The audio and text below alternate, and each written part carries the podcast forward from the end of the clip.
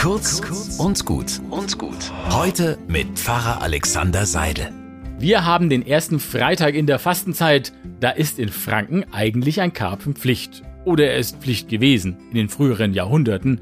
Da kam ja übrigens in den ganzen sieben Wochen kein Fleisch auf den Teller. Ich weiß, da hat sich viel geändert, aber wir lieben immer noch Essensregeln. Die einen unterscheiden zwischen guten und bösen Fetten, bei manchen kommt nur Bio auf den Tisch, andere haben entschieden, vegetarisch zu essen und schauen auf diejenigen runter, die ein Schnitzel lieben.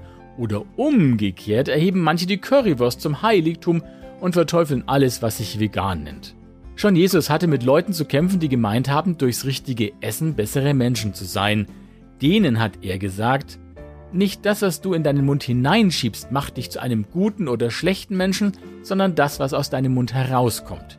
Denn in dem, was du sagst, zeigst du, wie es in deinem Herzen aussieht, und das offenbart, wie du wirklich bist. Also esst, was ihr wollt, aber achtet darauf, dass ihr mit euren Worten den Menschen um euch herum mal wirklich etwas Gutes serviert.